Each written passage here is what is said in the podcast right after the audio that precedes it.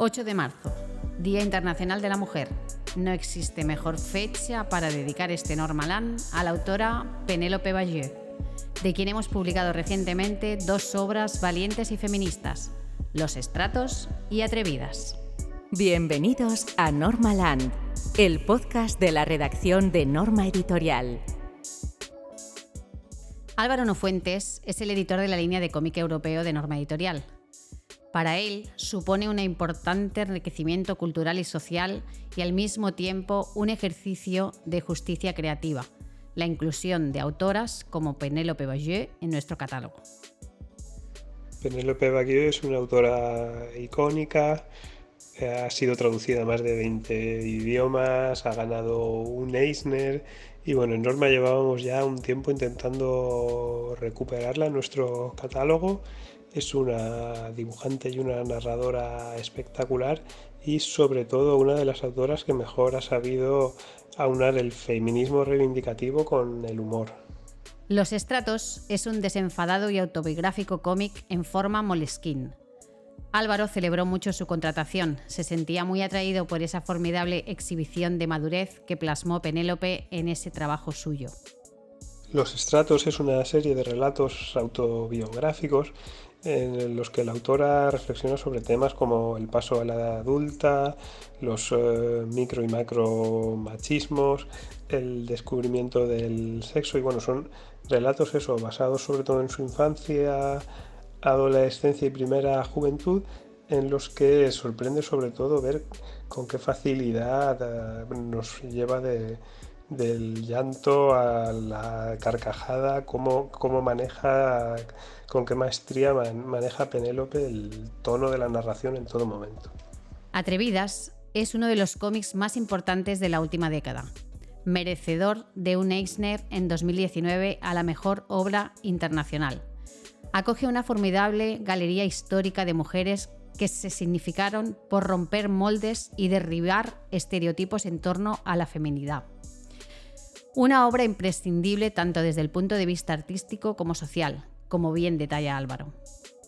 Atrevidas es una obra maestra absoluta, un cómic que ha dado la vuelta al mundo, que ha sido traducido más de 20 idiomas, adaptado a serie de televisión, ganador de un Eisner y bueno, consiste en una serie de microbiografías en formato cómic de mujeres que marcaron un paso adelante en la lucha feminista. Así que, en resumidas cuentas, para mí es un libro que debería ser de lectura obligatoria.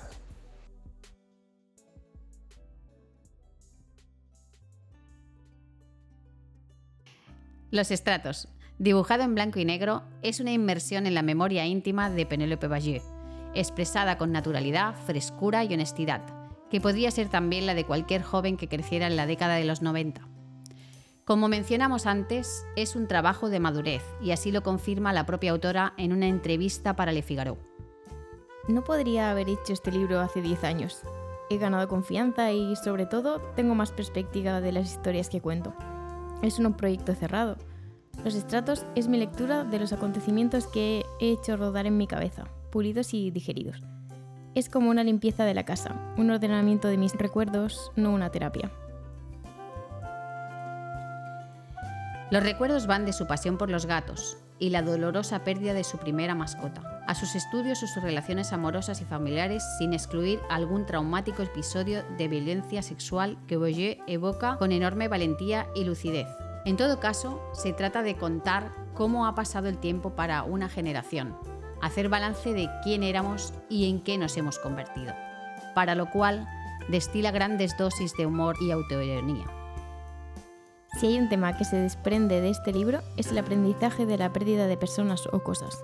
Con un trazo suelto y ligero, aparentemente sencillo pero de gran expresividad, Penélope Bagieux se revela como una creadora que sabe hacer disfrutar por la vía de gozar ella misma de su proceso creativo. Nunca me reconocí en el mito de la creación dolorosa. Vuelvo a tener seis años cuando dibujo, nunca me aburro. Y cuando más avanza, menos intento retorcer mis recuerdos para que encajen en cajas porque finalmente comprendí que no se esperaba nada de mí. La única brújula que me empuja hacia un proyecto es la embriaguez necesaria para dedicarle dos años de mi vida.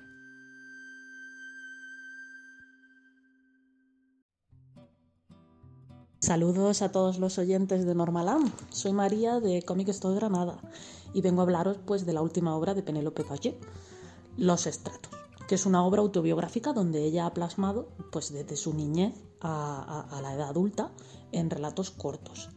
Y gracias a este estilo y esta narrativa visual tan maravillosa de su autora, que ya ganó un Eisner en 2019 por Atrevida, los lectores pues nos vamos a encontrar mm, reflejados eh, en sus vivencias y vamos a pasar de la nostalgia pues a la comedia, drama, algunos mm, relatos calan tan profundo que, podemos pasar de esa sonrisa en la boca a, a, la lagrimilla o la angustia ante esos momentos que marcaron su vida para siempre.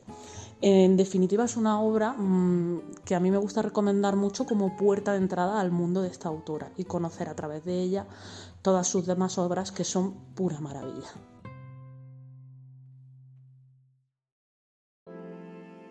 En Atrevidas, Penélope Bagé recuerda a grandes mujeres que trazaron su propio camino. Estrella del rock o mujer barbuda, atleta o chamaná, exploradora o trabajadora social, mujeres que lucharon contra viento y marea para hacer lo que tenía que hacer.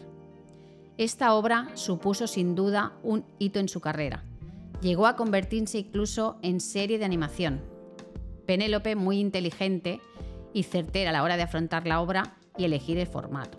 Ella misma explica esta decisión suya en una entrevista disponible en YouTube y concedida a Mademoiselle. Por eso yo quería presentarlo de una manera que llamase la atención en un máximo de 8 páginas y solo con eso pudiéramos pensar, nunca he oído hablar de ella. Y en el mejor de los casos queremos saber más y en el peor de los casos poco a poco iremos construyendo la idea de que hay miles de estos casos de los que no se ha hablado nunca. Atrevidas es una obra reverde y reivindicativa, doblemente necesaria por ello. Penélope Bagé mira de frente a la historia impuesta y le corrige sus errores. Como se suele decir, la historia la escriben los vencedores, pero yo pienso que también está escrita por los hombres y como resultado hay muchos personajes de los que nunca había oído hablar cuando era pequeña. Miras a otro lado y te das cuenta de que entre toda esa gente, aunque no te digan nada, piensas, ¿cómo es posible que nunca haya oído hablar de ella? ¿Cómo es posible que todas esas mujeres hayan pasado desapercibidas? ¿Cómo es posible que fuera tan poco interesante para las personas que decidieron quiénes eran los personajes más importantes de la historia?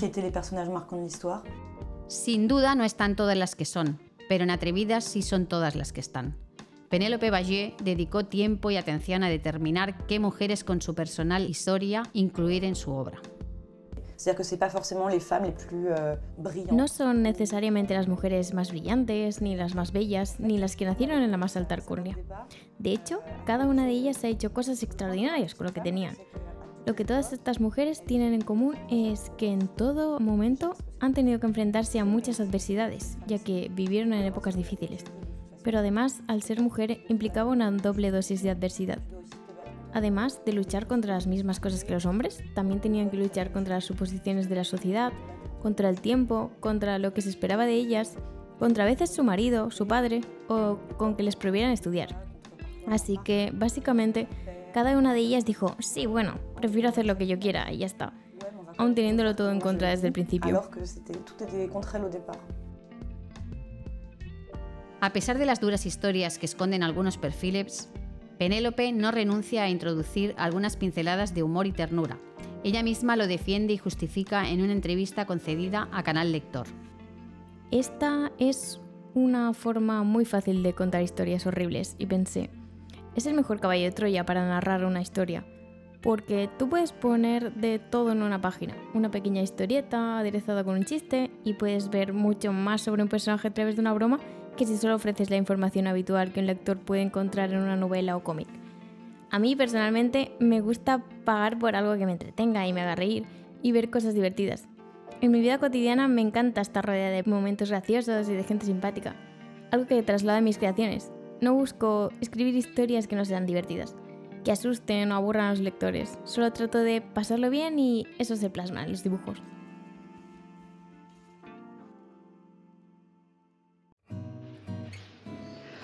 Hola, mi nombre es María y actualmente soy librera en La Norma Comics y también me podéis encontrar en redes sociales y es que creo contenido literario para diferentes plataformas. Y hoy os venía a hablar de Atrevidas y es que me ha sorprendido para bien y es que Penélope consigue reunir todas esas historietas de mujeres emblemáticas para la historia, aquellas que conocemos y también aquellas otras que han pasado completamente desapercibidas. Lo hace de manera tan dinámica que vas leyendo, leyendo, leyendo que sin darte cuenta ya has terminado con el cómic completo y es que había historias de mujeres que personalmente han pasado desapercibidas para mí y para los ojos de muchos y gracias a que Penélope habla de ellas con tanta naturalidad, eh, aprendes tanto de estas mujeres y sin duda es un libro que recomendaría muchísimo para todo tipo de públicos y es que la verdad lo vas a disfrutar muchísimo y esta autora se merece más reconocimiento porque hace un trabajo estupendo transmitiendo sus historias y personalmente lo disfruté muchísimo. A pesar de su juventud, Penélope Ballé ya ha cosechado importantes premios. Como mencionamos antes, Atrevidas recibió el Eisner a la mejor obra internacional en 2019. Ello sin duda ayuda a visibilizar definitivamente la gran labor de las creadoras en una industria que ha estado tantos años dominada por los hombres. Nuestra compañera Jessica Sánchez ha buceado y rastreado en la historia de la mujer, en el cómic y en lo que ha hallado y revela que sin duda queda mucho camino por recorrer. ¿Qué tal, Jessie? Hola, Dulos, muchísimas gracias. Pues bien, a ver, eh, yo venía a hablaros pues, del tema en cuestión, que es la mujer en el cómic y exactamente el protagonismo de la mujer dentro de este mundillo. Y ojalá tener un programa entero hablando solo de esto porque realmente la cantidad de información que hay es enorme y me voy a dejar a muchísima gente yo, yo creo que quedaría más de, de, un programa. Madre mía, lo que daría de sí. Pero bueno, ya les usurparemos el trono a José y a Auri en otro momento para poder hablar más extensamente de estas cosas. Claro que sí. Pero bueno, aprovechemos el ratillo que tenemos y voy a empezar eh, comentando las mujeres potentes que han habido, las primeras mujeres potentes, las superheroínas. ¿Vale? Eh, tenemos que remontarnos al final a la edad de oro del cómic, a 1940 más o menos, en el que empiezan a aparecer. Y una de ellas que encontramos, por ejemplo, es Fantoma, la misteriosa mujer eh, de la jungla, de Fletcher Hanks. Sí, un señor. Eh, después de este también tenemos Invisible Scarlet, Scarlet O'Neill, de Russell Stamp. Sí, otro señor, ¿cómo no? y la que creo que deberíamos destacar más entre todas estas primeras eh, superheroínas es Miss Fury, escrito y dibujado por June Mills. Por fin una mujer y encima en solitario. Ahora, que no todos son flos y violas que decimos aquí, porque mientras publicaba tenía que hacerlo bajo un seudónimo, algo muy habitual en la, en la época, por si acaso. Claro. Hombre. El caso es que Miss Fury quedó completamente eclipsada por la protagonista que vino unos pocos meses después, que es nada más y nada menos que Wonder Woman. ¿Quién no conoce a Wonder Woman? Obviamente. Pero es que eh, Wonder Woman tuvo muchísima relevancia no solo por el hecho de ser la primera mujer protagonista en, ser popular, que al final un referente para, para todas las niñas, sino también por quienes fueron sus creadores. William Moulton Marston, que fue un profesor de psicología, su mujer, Elizabeth Holloway, abogada y psicóloga, y la pareja de ambos, Olive Byrne. Entonces, sí, una mujer protagonista muy potente, muy conocida, pero es que además lo importante que tuvo que ser para el colectivo LGTBIQ, que es que era una pareja de tres. Si me permitís, os voy a recomendar la película El profesor Marston y la Mujer Maravilla, dirigida por Angela Robinson y protagonizada por Luke Evans, que habla precisamente de los creadores de Wonder Woman. Y, como bien dice el título, es una maravilla. Pero bueno, voy a irme a, nuestro país, a España, a ver eh, qué es lo que se cocía. Lo que pasa que en esa época las cosas como son, las mujeres dejaban un poco de desear. Las, los protagonistas mujeres, quiero decir. Y es que pensad que era la posguerra. Y em, aunque hubo muchísimas mujeres que trabajaban en el mundo de la historieta, muchas usaban seudónimos se perdieron muchos de sus nombres y además eh, no las alentaban a desarrollarse profesionalmente. En palabras de hecho de Carmen Barberá, la autora de Mari Noticias, nos decía, bueno, comentaba que em, tenían que encargarse los chiquillos de la casa y encima, aun con dolores de parto, tenían que entregar el trabajo. En cambio, los hombres tenían su estudio, su momento.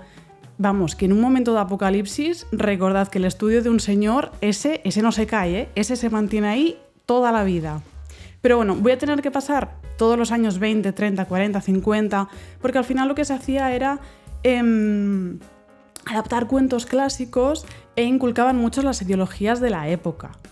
Pero cuando ya llegamos a los 70 y a los 80, la cosa cambia un poco. De hecho, en los 70 aparece Esther y su mundo, dibujada por Purita Campos. ¿Quién no la conoce? Hombre, ese es súper importante, porque de hecho em, fue un éxito absoluto a nivel nacional y- e internacional.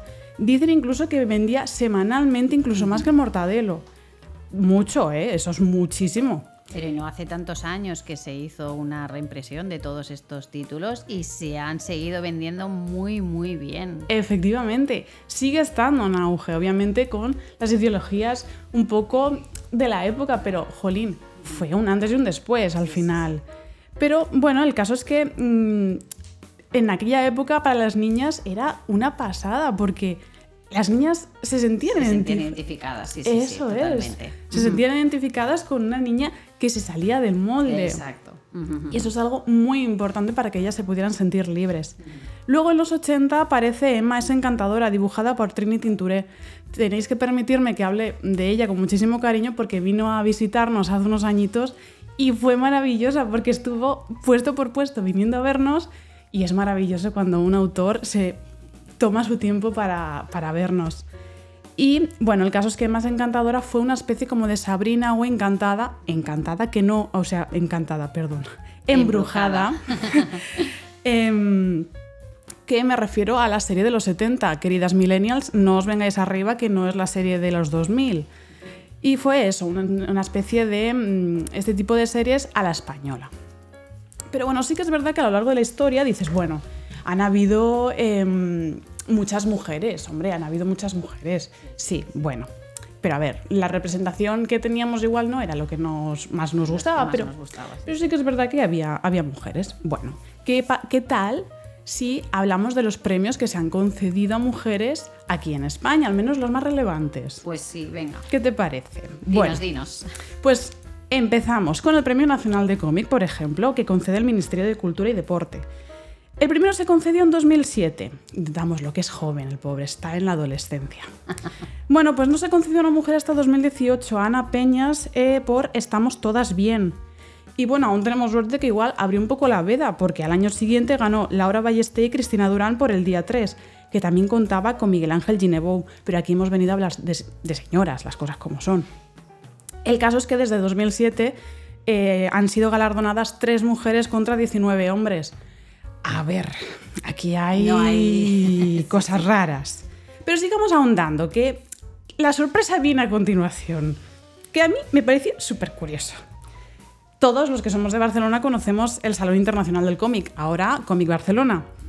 Y si vemos la lista de la mejor obra autor español, resulta que ni una, una sola mujer. mujer, ha ganado el premio. Sí, sí, sí, sí. Y este premio data de 18 1988, perdona. 34 años y ninguna obra de ninguna mujer ha sido lo suficientemente buena, importante, mm, lo que sea, como para ganar el premio a la mejor obra de autor español. Vaya. Pero seguimos. Premio autorrevelación. Tardó 10 años en concederse a una mujer, a María Colino. Pero espera, espera. El gran premio del salón llegó a Ana Miralles en 2009. 21 años tardaron. Y mira que han habido mujeres importantes. Sí, sí, ha pasado muchas, sí, sí. Eso es. Y eh, si ya nos metemos en la mejor obra extranjera, no es hasta 2015 que se concedió a Saga, con guion escrito por Brian K. Vaughan, con Fiona Stables como dibujante. Pero vamos, vale, sí, una señora, pero no ha habido ninguna obra exclusivamente escrita o dibujada por mujeres que se haya dado este premio. Total, que hay mucho que cambiar. Todo y que Teresa Valero hace dos añitos que nos sacó Contrapaso y ha conseguido muchos premios, pero bueno, aún hay que... Hay mucho Hay trabajo. mucho, mucho trabajo por Mucho hacer. trabajo Sí, por sí, sí, delante. Sin lugar a dudas. Leed a Penélope Bagé. Es una autora necesaria como también lo son otras autoras importantes en nuestro catálogo. Ana Miralles, Teresa Valero, Victoria Francés, Belén Ortega, Laia López, Nuria Tamarit, María Llobet, Kate Beaton, Esther Gilly, Gemma Glamblor, Magela Ronda, Elizabeth Karim, Sara Baron, Camille Jourdí, Kat Ley, Beatriz Castro, Patriz Martín, Sandra Díaz, María Castrejón. Seguro que me dejo alguna, pero feliz Día de la Mujer.